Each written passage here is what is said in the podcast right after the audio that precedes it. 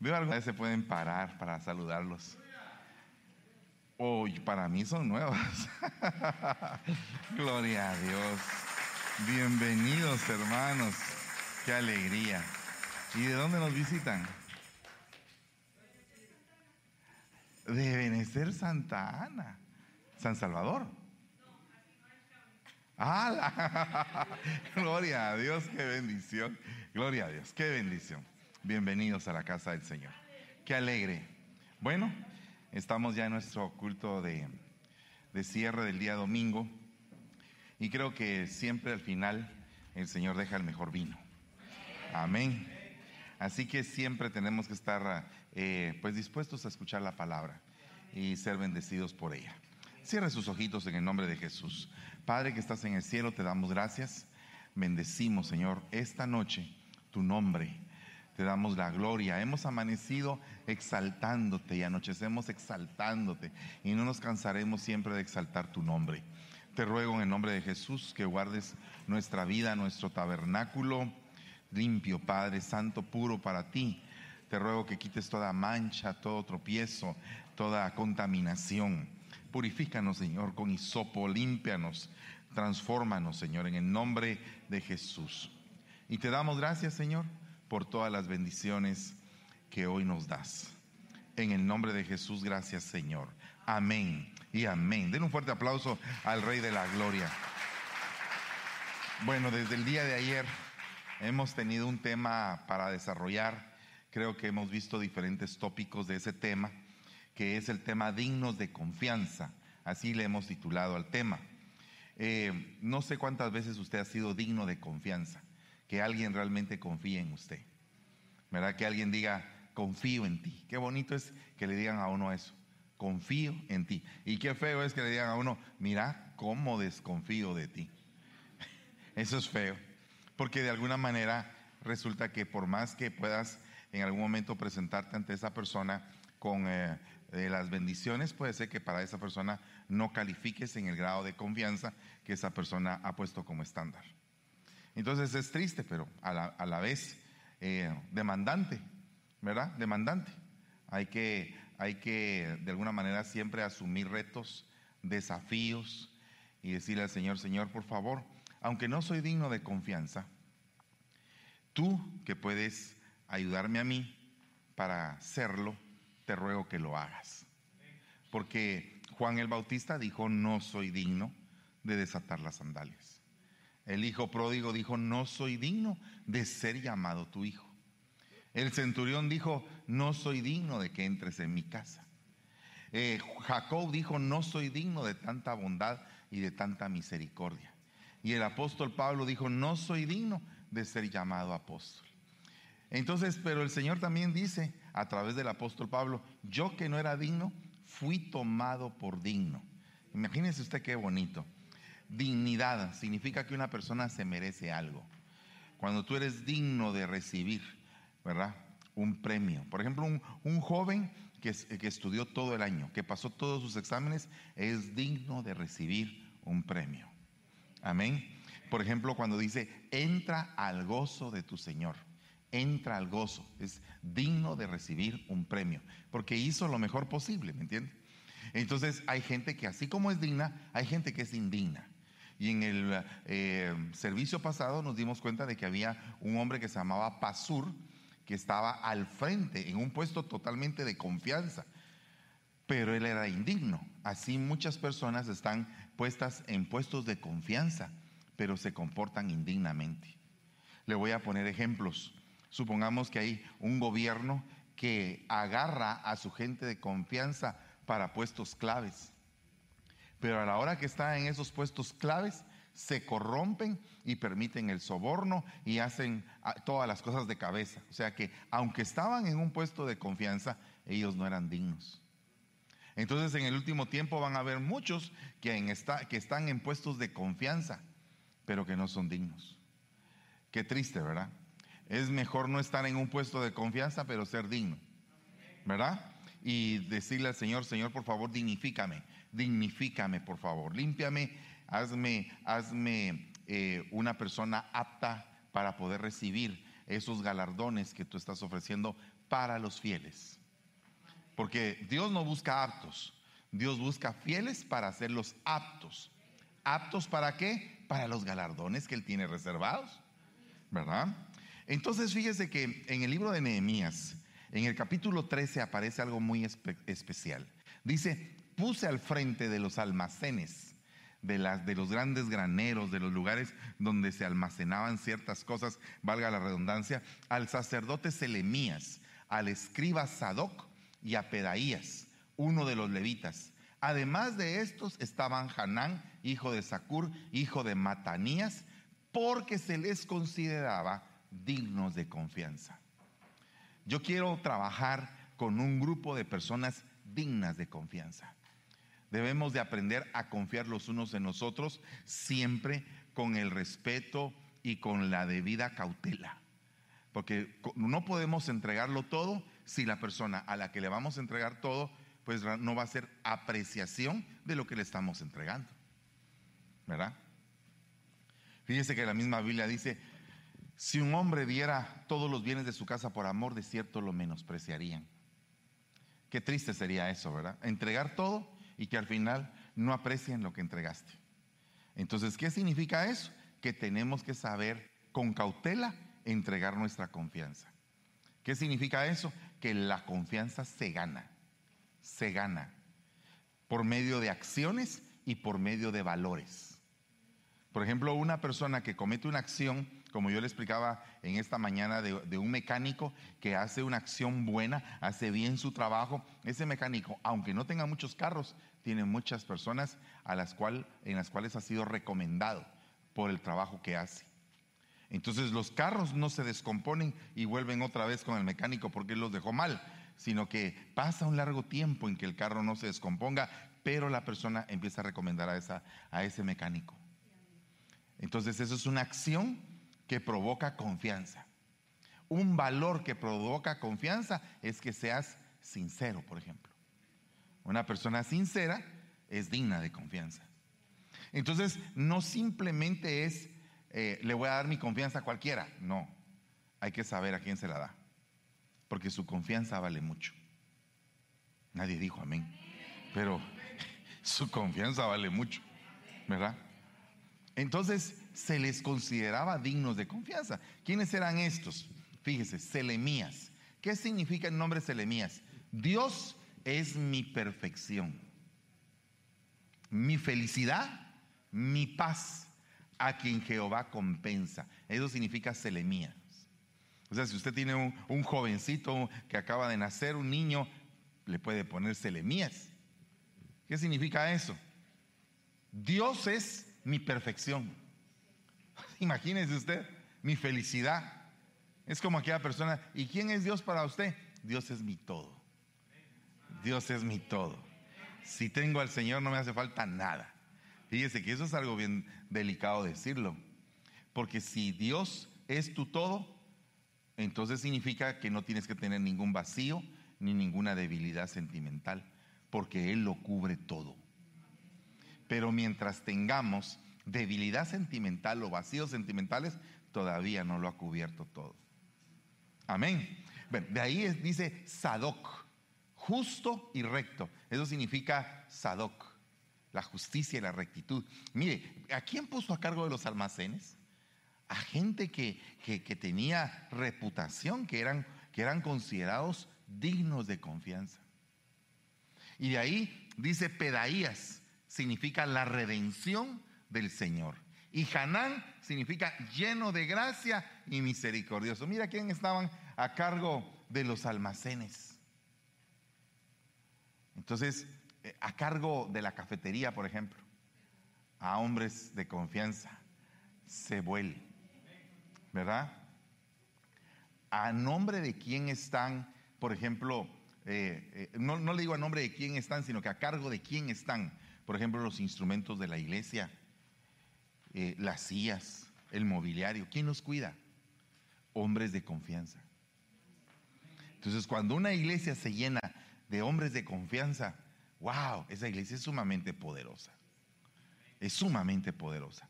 Entonces, cuando tú trabajas en confianza, dejas que la gente fluya, que la gente fluya como un río, porque nosotros tenemos ríos adentro. Se recuerda que lo estaba explicando hoy en la mañana. Si usted oyó las prédicas de la mañana, dice, el que cree en mí, de hecho, van a brotar ríos de agua viva de su interior. Entonces en nosotros tenemos ríos. Usted tiene ríos adentro que le puede dar de, agua al que tiene sed. Entonces pregúntese si en su casa tienen sed o no tienen sed, o si todos están bien saciados. Probablemente usted es el río que los nutre. Amén. Vale, mire ese punto. Priva del habla a los hombres de confianza. El poder del Señor priva del habla. O sea, el hombre de confianza sabe callar. El hombre de confianza le dice, cállate, no vayas a decir nada. Y se calla el hombre. Y dice, no voy a decir nada de esto. Ese es un hombre de confianza. Un chismoso no podría ser un hombre de confianza. Un murmurador no puede ser un hombre de confianza. Porque imagínense usted que, que el Señor mismo les dijo a sus discípulos, al pueblo se les habla en parábolas, pero a ustedes se les da a conocer los misterios del reino de los cielos. O sea, hizo una distinción entre el pueblo y los que él había escogido. Y después de esos que había escogido, escogió a cuatro. Pedro, Santiago, Juan y Andrés. Después, por alguna razón, ya no aparece Andrés. Después, por alguna otra razón, ya no aparece Santiago. Y se queda Pedro y Juan. Y de último ya no aparece Pedro, sino que solo Juan. Como que había un probatorio, un probatorio, un probatorio. Pero el que se quedó al final era el que ponía el oído en el corazón del Señor. Perdone, ninguno que yo sepa en la Biblia tiene ese privilegio de haber puesto el oído en el corazón del Señor. Esto significa que un hombre de confianza sabe escuchar el corazón de su autoridad. Ese es un, eh, sabe entender cuando su autoridad llora. Sabe entender cuando su autoridad tiene presión. Sabe entender cuando su autoridad tiene gozo, tiene alegría. Entiende el corazón. Y al final, el único que estaba parado ahí era Juan, de los hombres. Porque, perdone, enfrente de la cruz las mujeres nos ganaron el partido. Eran tres a uno.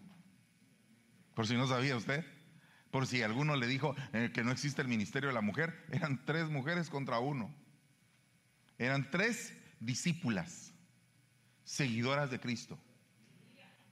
María su madre, María la mujer de Cleofas y María Magdalena. Las tres Marías. La palabra Miriam viene, la palabra María viene de la palabra Miriam, la palabra Miriam viene de la palabra Mará, que significa en algún momento amargura o rebeldía. Entonces ahí estaba el cuerpo, el alma y el espíritu de la rebelión, limpiando la rebelión que había cometido Eva en el jardín del Edén.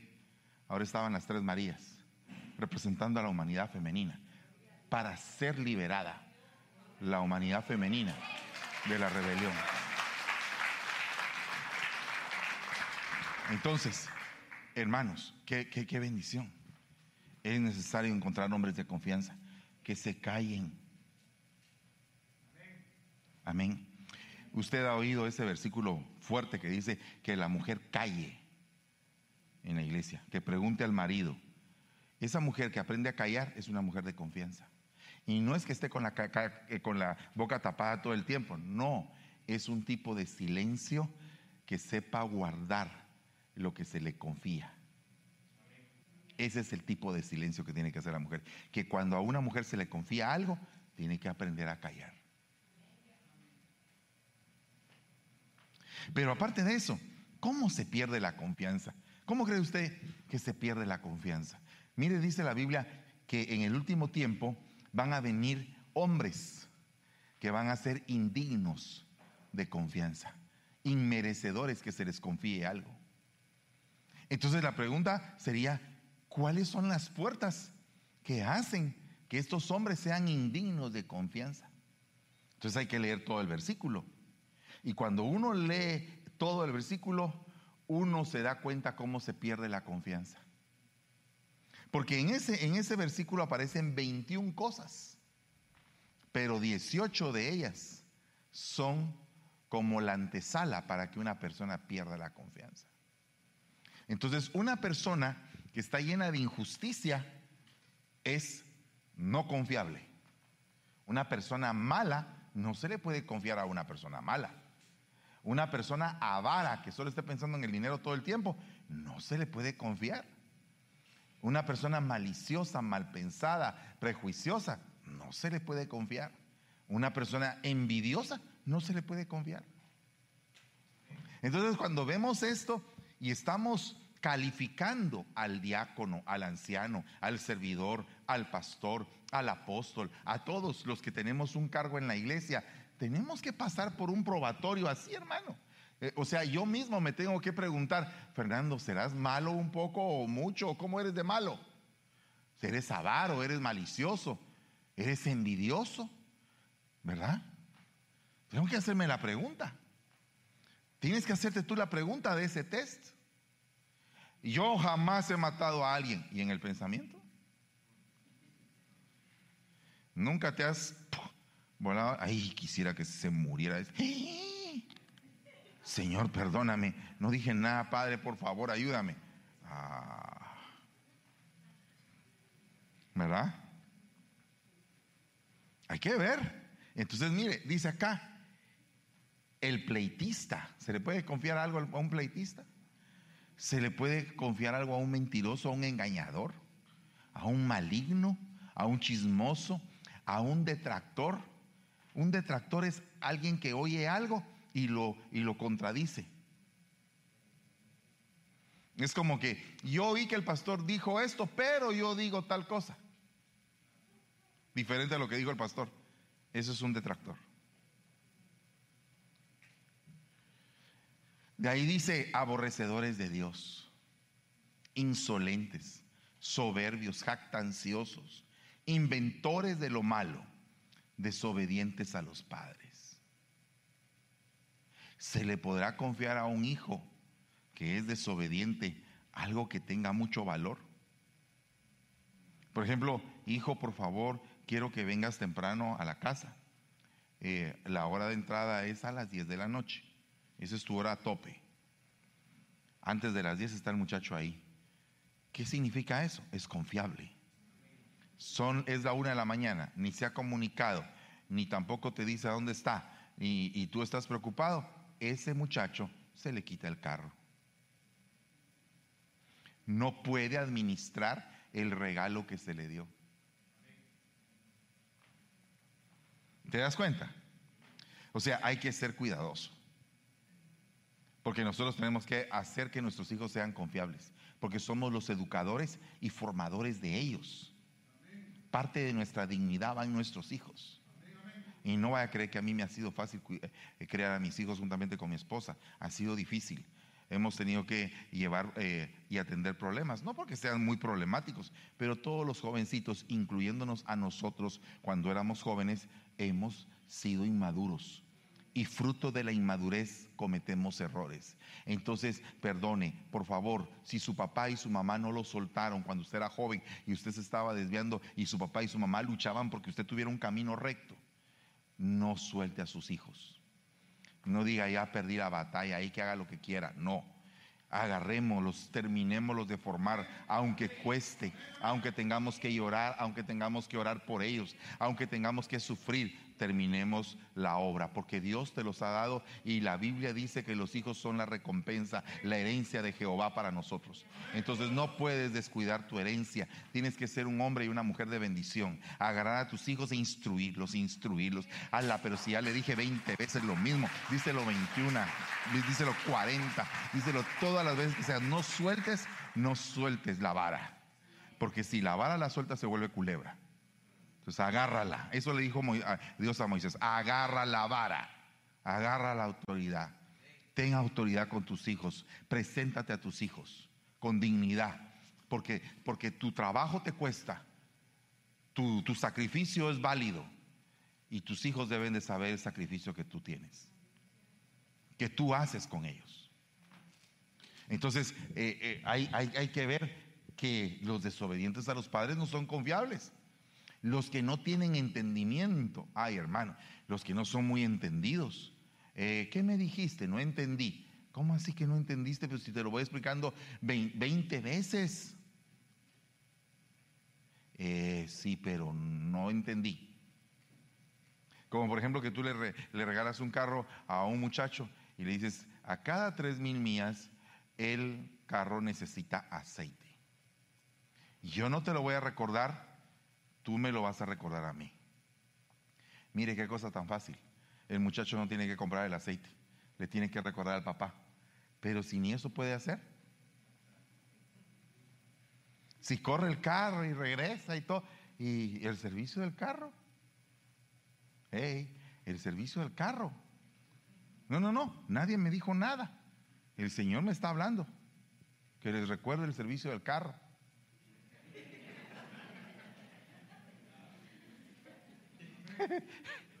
ya se recordaron. Ya se recordaron que el, que el, que el aceite dura tres mil millas. Ay, ¿y, cuánto, ¿Y cuántas millas le he sacado? Ni siquiera lleva la cuenta. El día que paga los impuestos, el eh, que está calculando, el, taxero le dice, ¿cuántas millas tiene su carro? Ah, es una pregunta poderosa. ¿Por qué no la sé responder? no sabe. Bueno, yo sé que algunas cosas, cuando nosotros hacemos ese examen, Dios mío, Señor, nos hace falta. Nos hace falta. Pero mire, después del 18 dice, indignos de confianza, sin amor y despiadados. Entonces ese versículo tiene un versículo antes y un versículo después. El versículo antes es duro, hermano. Dice, y como ellos no tuvieron bien a reconocer a Dios, a reconocer a Dios, Dios los entregó a una mente depravada para que hicieran las cosas que no convienen. Y sale todo esto, hermano. Y el versículo que sigue dice, los cuales, aunque conocen el decreto de Dios, hermano, lo que pasa es que les está hablando a los de la iglesia, no les está hablando a los del mundo. Porque está diciendo, aunque conocen el decreto de Dios, que los que practican tales cosas son dignos de muerte, no solo las hacen, sino también dan su aprobación para que otros las hagan. Ahí no le está hablando al mundo, le está hablando a la iglesia que estaba en Roma. Le estaba hablando a hermanitos. Hermanitos no sean engañadores, hermanitos no sean pleitistas, hermanitos, hermanitos, hermano, hermano, primo pues.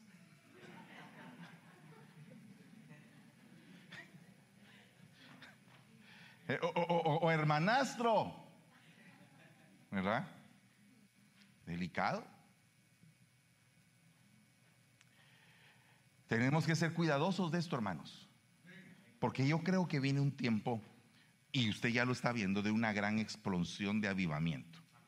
Ya usted está viendo la madurez de cómo este árbol ha empezado a dar fruto, fruto, fruto, fruto. Y no para de dar fruto, hermano. Bendito sea el Señor. Alabado sea su santo nombre. Que sea Él exaltado por siempre. Pero entonces esto cada vez va a ser como una lluvia porque mire, primero viene, viene, el rocío en la mañana, después viene la llovizna, después viene el aguacero que se divide en dos, la lluvia temprana y la lluvia tardía. Luego de que termina la lluvia tardía se levanta la cosecha preciosa y después el campo queda limpio y viene el turbión. Viene un aguacero que deja limpio todo otra vez, listo para sembrarse de nuevo. Entonces, nosotros creemos que como estamos en un tiempo de gran bendición, viene, viene una lluvia tardía sobre esta iglesia, que van a venir muchas personas. De hecho, están viniendo muchas personas, hermano. Muchas personas, mire, yo, yo eh, saludo a la mayoría que puedo, pero hay algunos que cuando los veo, digo, ¿de dónde viene? ¿Quién será? ¿Cómo se llama? Eh, ¿Ya saben quién es ese hermano que está ahí, que acaba de venir, que tiene bigotes?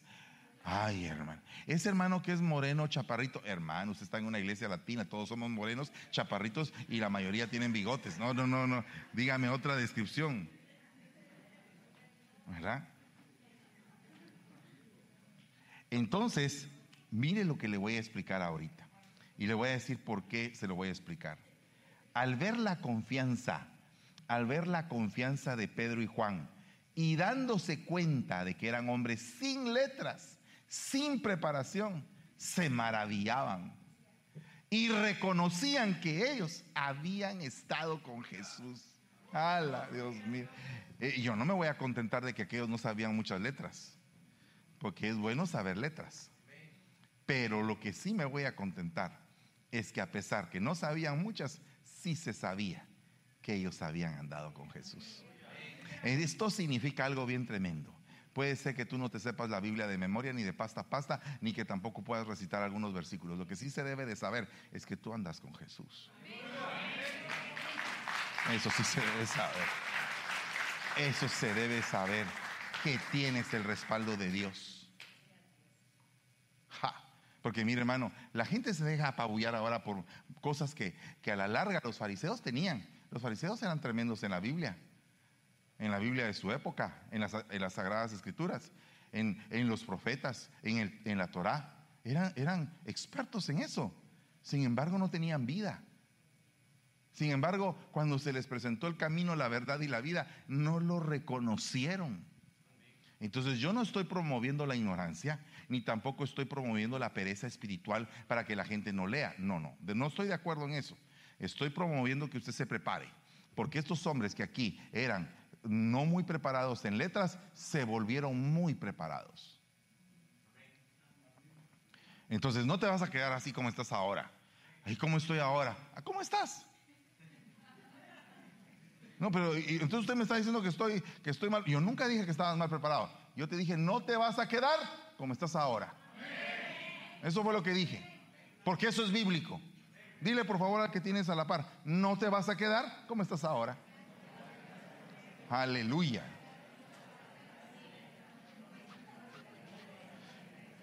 Vaya. Ahora dígale, vas a estar mejor.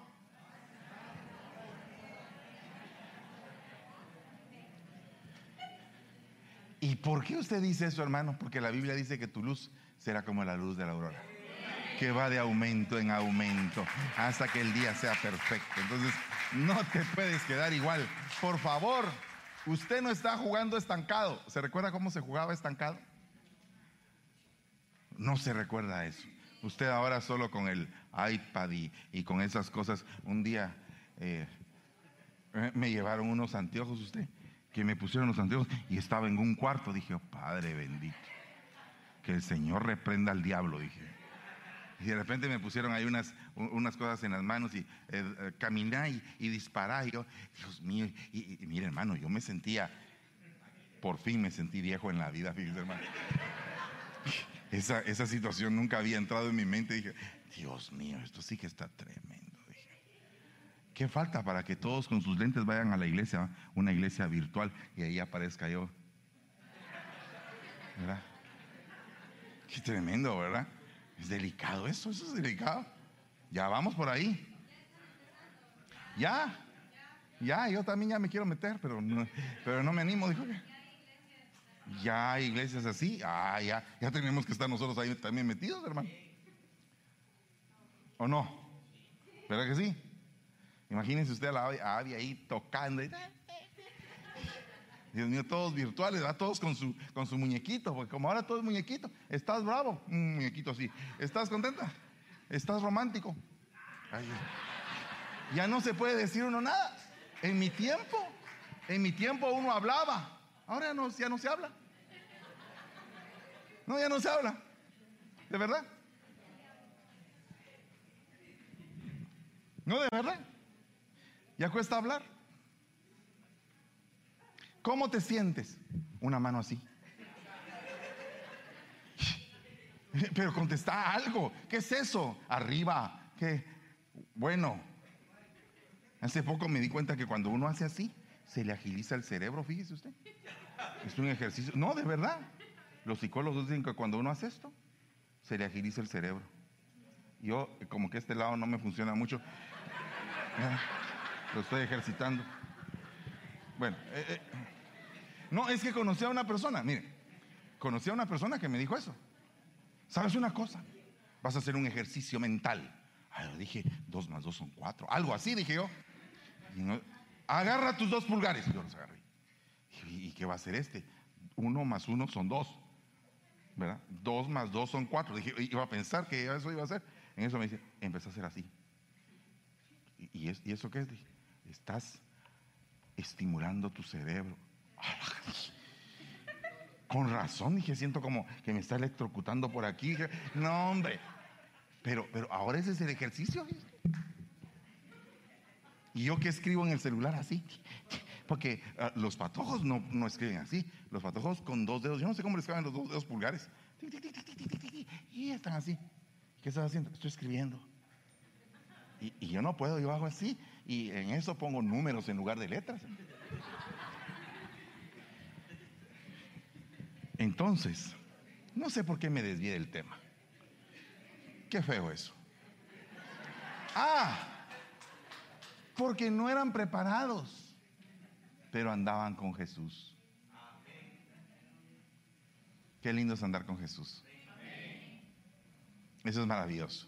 Por eso es que dice Pablo, yo tengo confianza respecto a ustedes en el Señor que no van a optar por otro punto de vista, pero el que os perturba llevará su castigo, quien quiera que sea. O sea, es confiable aquel que no cambia su punto de vista. O sea, me refiero a que de pronto los hermanos, como no tienen doctrina, como no leen, como no están muy bien preparados, viene de pronto alguien y les dice, sí, ¿sabe qué? Usted se tiene que dejar crecer la barba. Y usted tiene que cubrirse y usar kipa. Y usted, usted es judío. No, yo nací en Chapinlandia. Mi familia es de un pueblo llamado Sololá, allá en el altiplano, cerca de los volcanes. Pero, pero la gente te quiere hacer como que, como que el ser judío es más importante, hermano.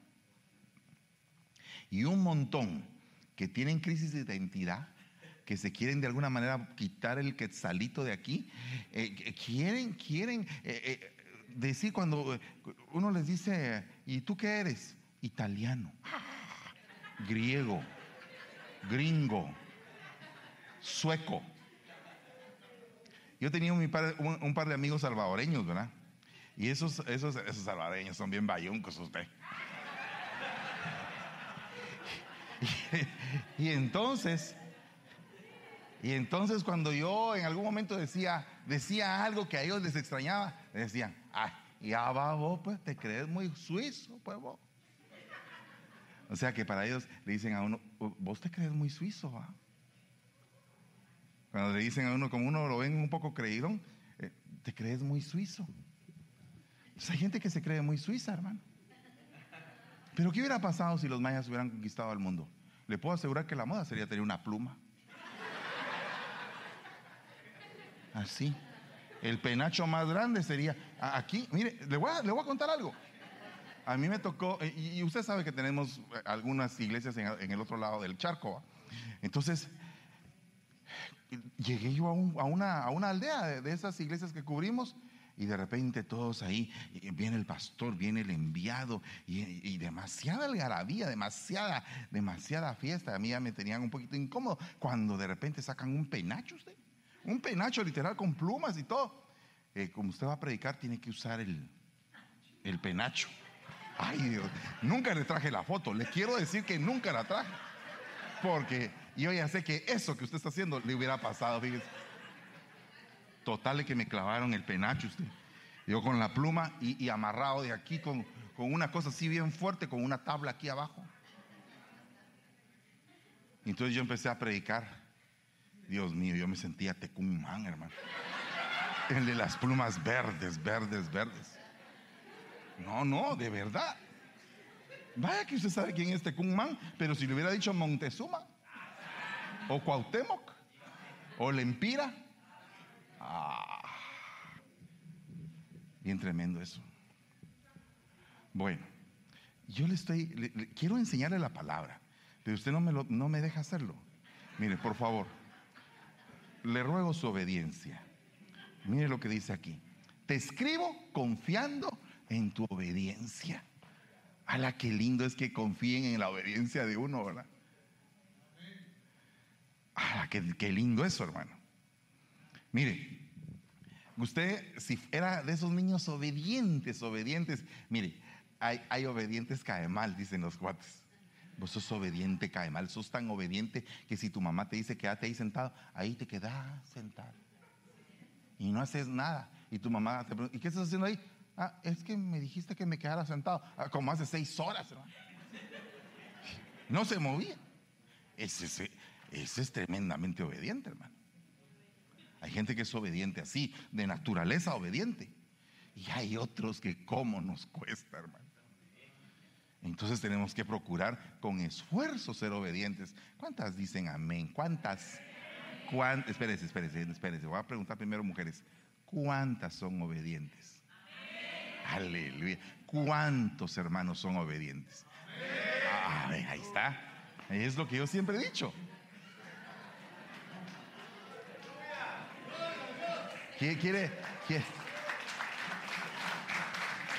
quiere, repetir el ejercicio?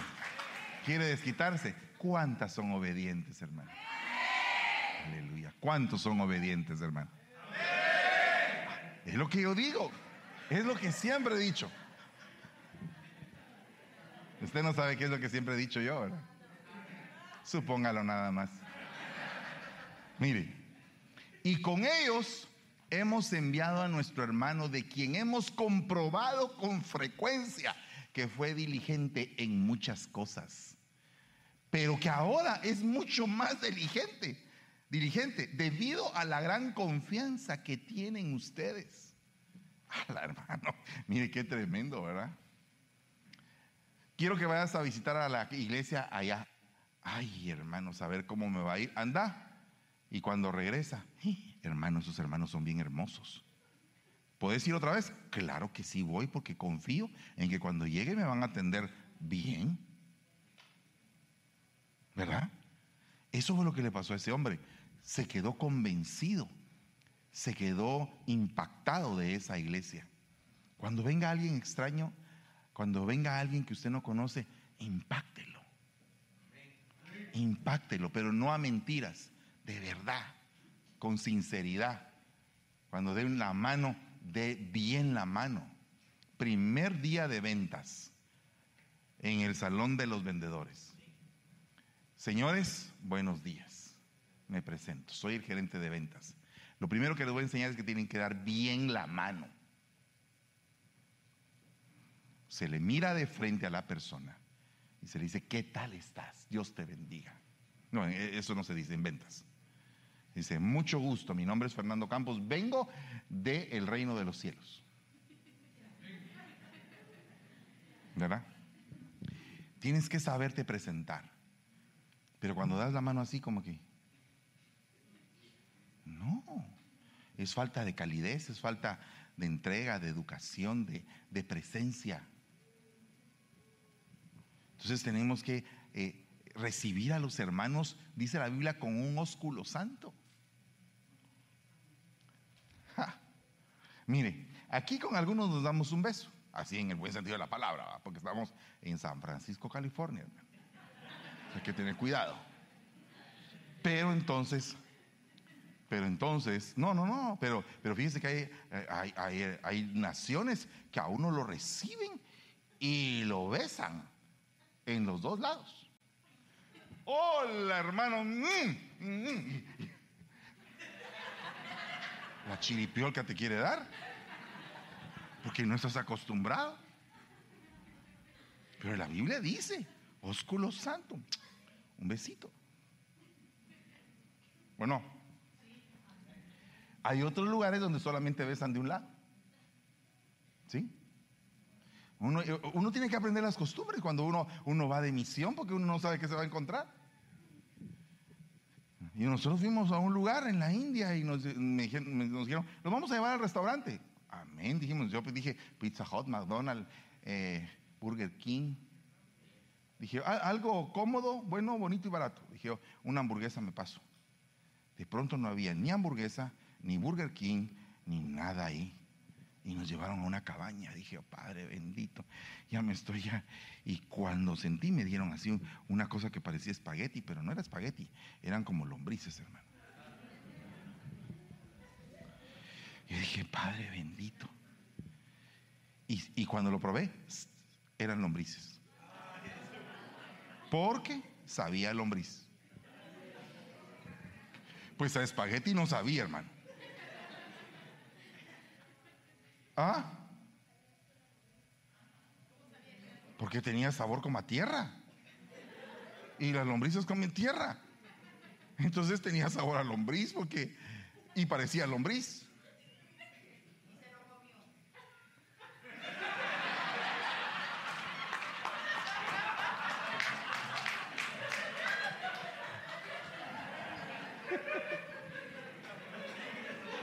Con verdad has hablado, hija mía.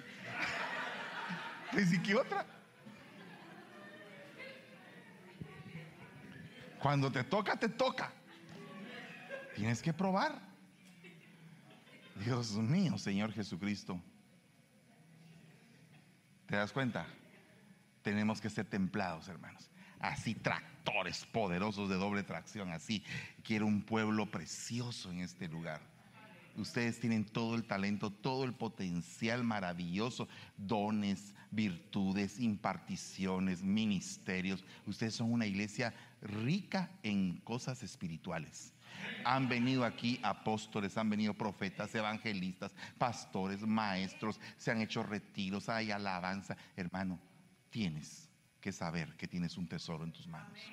Tienes, llegaste No pretendas hacer como aquel que compró con dificultad el ticket de un crucero.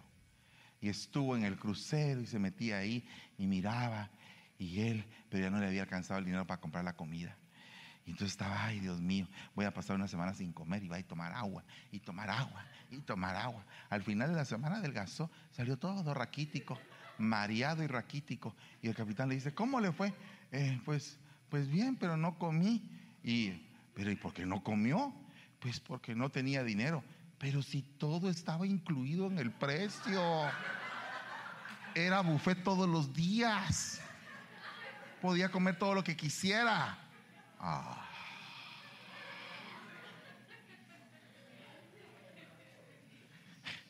A veces estás delante de un buffet celestial. Que hay que pollito celestial, qué lechuga celestial, qué pepinito celestial, qué totopos celestiales, todo, todo en celestial. Tienes que comer, tienes que, tienes que decir, eh, como dijo Jacob, esto no es nada más que casa de Dios y puerta del cielo. Aleluya, gloria a Dios. Alabado sea el Señor. Tienes que ser una iglesia hermosa, San Francisco. Yo bendigo tu vientre, bendigo tus lomos, bendigo la forma en que fructificas. Te bendigo con la fortaleza del cielo, con las bendiciones del cielo, de la tierra, del fondo de la tierra. Te bendigo con las bendiciones que vienen hacia adelante para ti, con las bendiciones pasadas que se han hecho sobre tu vida, con la palabra que se ha dirigido hacia ti, Ebenezer San Francisco. Te bendigo restauración que seas bendito en todo, que explotes de bendición, que, te llenes, que seas sobreabundado, que entiendas quién es el Dios que te cuida y te guarda Israel. Ese es el punto. Cuando tú entiendes eso, ¡eh! Dios mío, Speedy González no te gana. No, no, no, no. No, no, sí. Corres y brincas y todo. Hermano, aquí Tranquilino Pérez no cabe. No, sí, sí, tranquilo. Usted sabe quién era Tranquilino Pérez, ¿verdad? Era el primo de Speedy González. Era un ratoncito que hablaba así. Hola, primo Speedy. ¿Cómo estás? No corría, pero hipnotizaba al gato. Pero, pero, pero mire, hermano, aquí no, no, Tranquilinos Pérez, no. Pilas. Ándale, ándale, ándale. Arriba, arriba, arriba, arriba. Y vamos para allá, y vamos para acá, y vamos a hacer esto, y vamos a hacer lo otro. Tienes que estar lleno de energía, lleno de espíritu, lleno de voluntad. Tienes que estar motivado. Pues si eres un hijo de Dios, fuiste salvado, fuiste sacado del lodo. Tú y yo fuimos sacados del lodo, hermano. ¿Cómo no vamos a estar alegres? Dios mío, hay razones, miles de razones para hacer fiesta. Miles de razones. Todos los días. Hermano, todos los días es para hacer fiesta. Todos los días. E, e, estás envuelto en la nube de Jehová. No puedes estar triste. El Señor hoy me encomendó a que te diera ánimo. A que no estés ahí. ya no aguanto, ya no quiero, ya no puedo, ya no sé, ya saber qué me pasa. No, nada. Nada. Hay días en que uno amanece bien fregado, hermano. Ah, uno, hay unos días en que uno amanece que, eh, Señor, no soy mejor que mis padres. Ok. Y el Señor te contesta, ¿qué haces ahí, Elías? ¿Qué haces ahí, Elías? Sal de ahí, no te quiero encuevado. Abraham, ¿qué, ¿qué haces ahí en la tienda? Ah, pues aquí ya estoy viejo, cansado. Mi, mi, esposa vieja, todo el mundo viejo. Mi siervo viejo, todo el mundo está viejo. Espíritu de vejez, te vas fuera. Hay jóvenes que son jóvenes y parecen viejos. Aleluya, diría un predicador así fuerte. Pero uno le pregunta a algunos jóvenes, ¿y qué, qué, qué pensás hacer en la vida? Pues no sé. Pero, pero tenés algún plan, algo, pensá algo, ¿qué quieres hacer? ¿Te gusta pintar? ¿Te gusta la matemática? ¿Qué te gusta? Cantar, tocar piano, la computadora, el iPhone, ¿qué te gusta, mabadito? Pues estoy desmotivado, no me gusta nada. Dios mío, por favor. Necesitas vida y vida en abundancia vida en abundancia, oportunidad para que confíen en ti. Para que confíen en mí. ¿Y habrá alguien que confíe en mí? Pues aunque sea tu marido, pues es el que menos confía.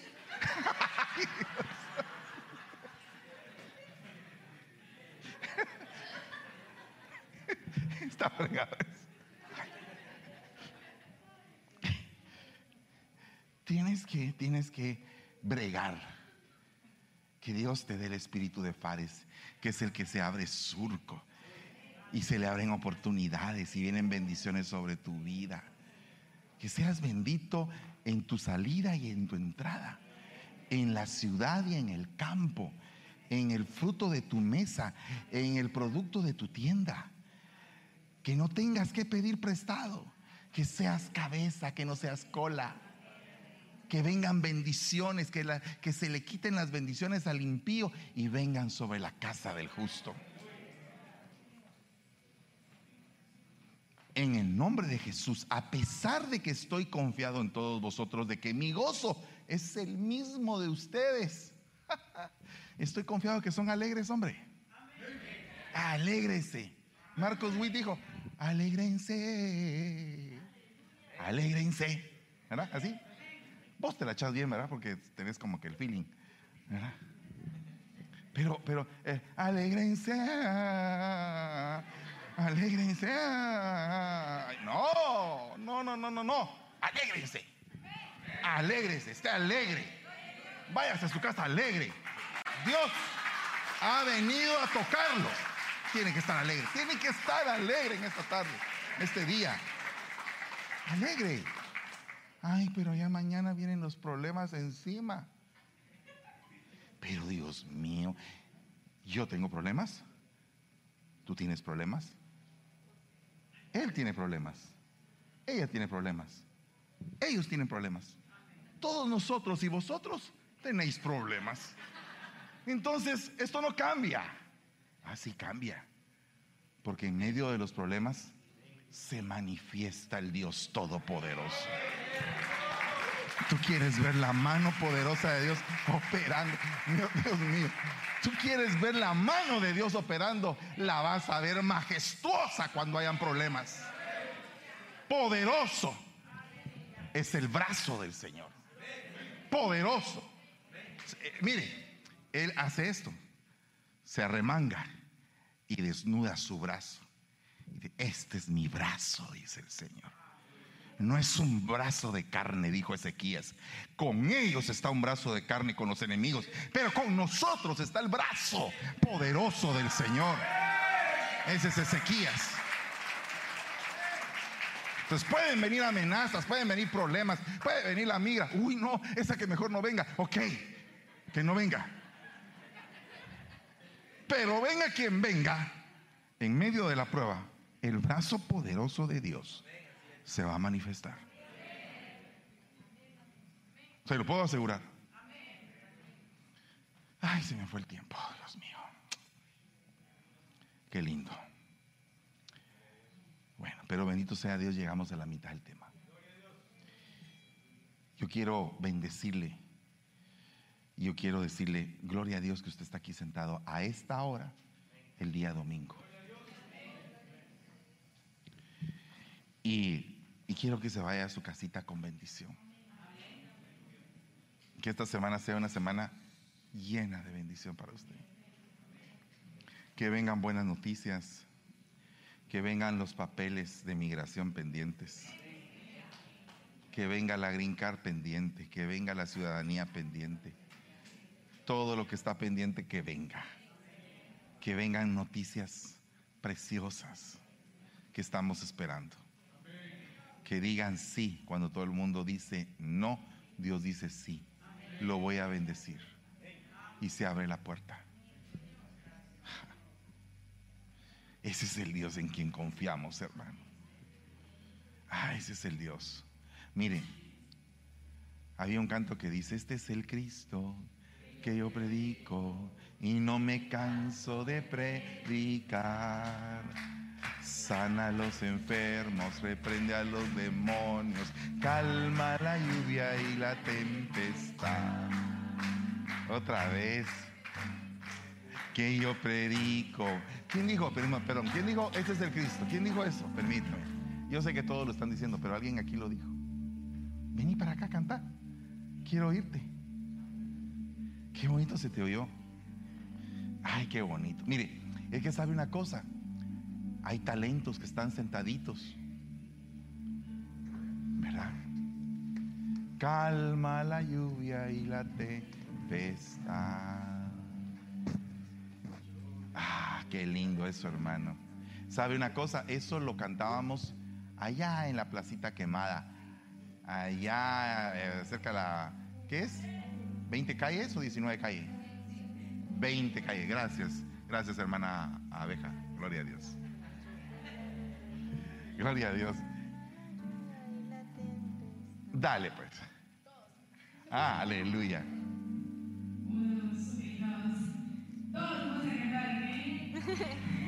Este es el Cristo. Predico y no me canso de predicar.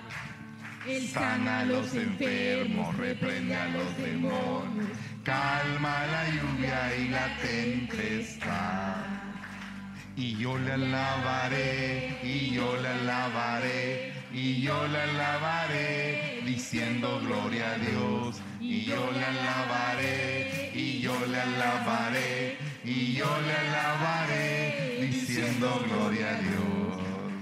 Este es el Cristo que yo predico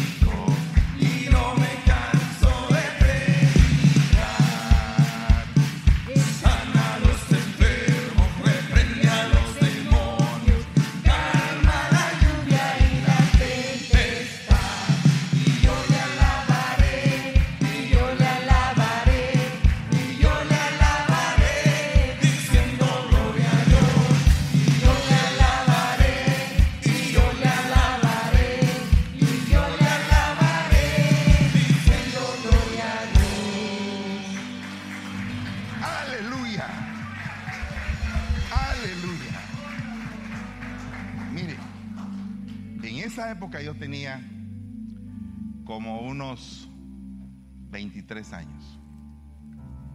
¿Qué iba, iba a saber? Que mis ojos lo iban a ver a usted. No sabía eso. Así todos estos jovencitos lindos que están aquí. Ellos están aquí hoy, pero no, no sabemos si alguno de ellos va a ser apóstol. No sabemos si alguno de ellos va a tener una mega iglesia gigantesca en alguna nación del mundo. No sabemos. Lo único que sabemos y les podemos entregar a ellos hoy es el fuego que está en nosotros latiendo. Decir, quieres, quieres sentir esto, quieres defender, quieres entrar en campo enemigo y arrebatar lo que el enemigo nos tomó, nos quitó. Eso es lo que quiero que los jóvenes aprendan, a tener ese fuego, a tener esa pasión. Ahora los mismos otros jóvenes les tachan de ridículos, pero no se preocupen, eso hicieron con nosotros antes. Los jóvenes de nuestra época. Algunos se burlaron de nosotros. Algunos decían, vos no te salvás, vos estás metido en el infierno hasta el fondo. Como dice David, no hay para él salvación en Dios.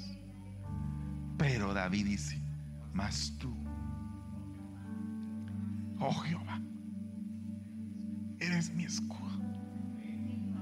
Eres mi escudo.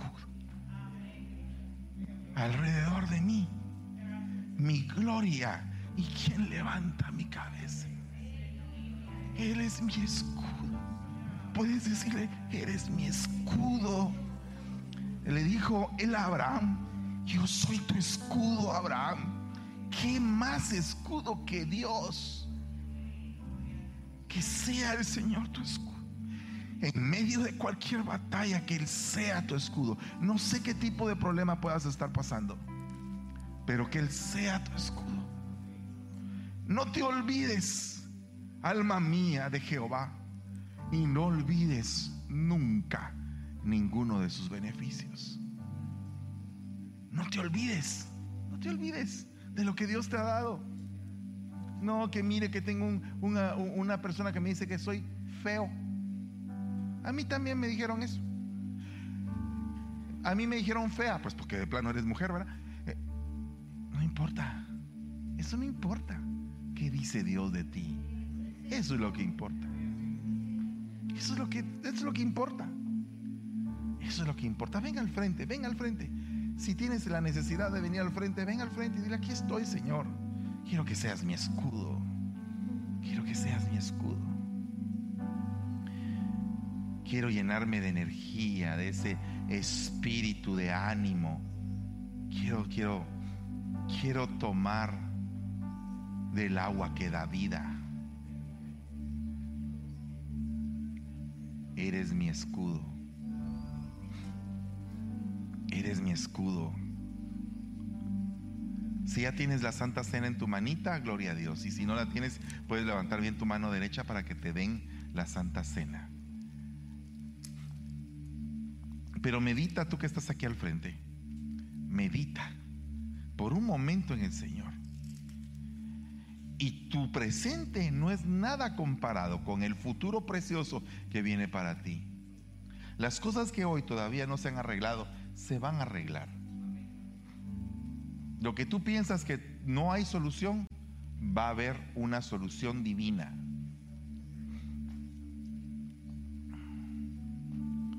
Va el Señor a definir tu corazón.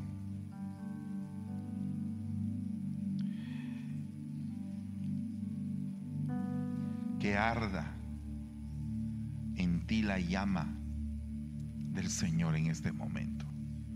Recibe eso. Recíbelo. Siente cómo el Señor está tocando tu corazón. Siéntelo. El Señor está trabajando tu vida. No te va a soltar. No te va a soltar.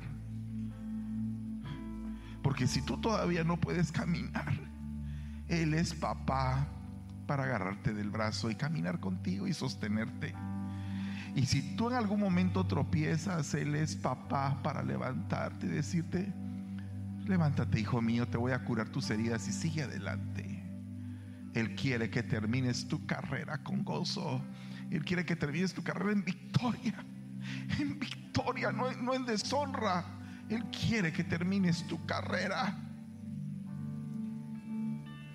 Él quiere que termines tu carrera. No te vas a quedar medio terminado. El que empezó la obra en ti, la perfeccionará y la terminará.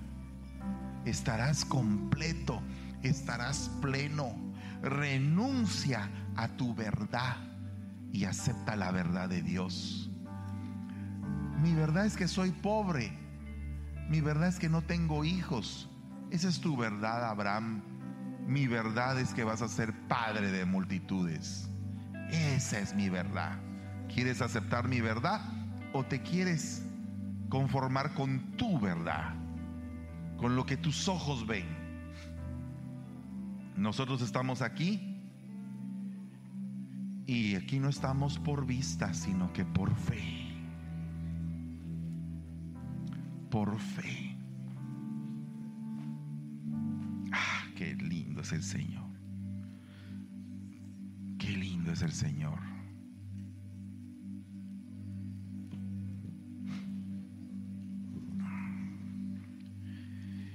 En la noche en que el Señor iba a ser entregado, tomó el pan. Y dando gracias, lo partió y lo dio a cada uno de sus discípulos diciendo, tomad y comed todos de este pan,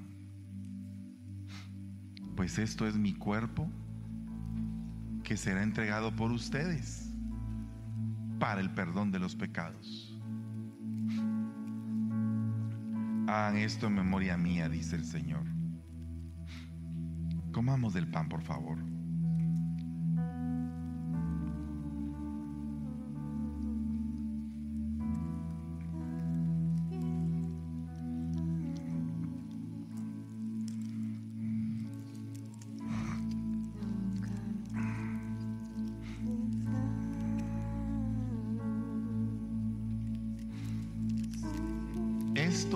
Fruto de la vida. Es mi sangre. Sangre del nuevo pacto que hago con ustedes, dice el Señor, para el perdón de los pecados. Tomemos del vino, por favor, hermanos.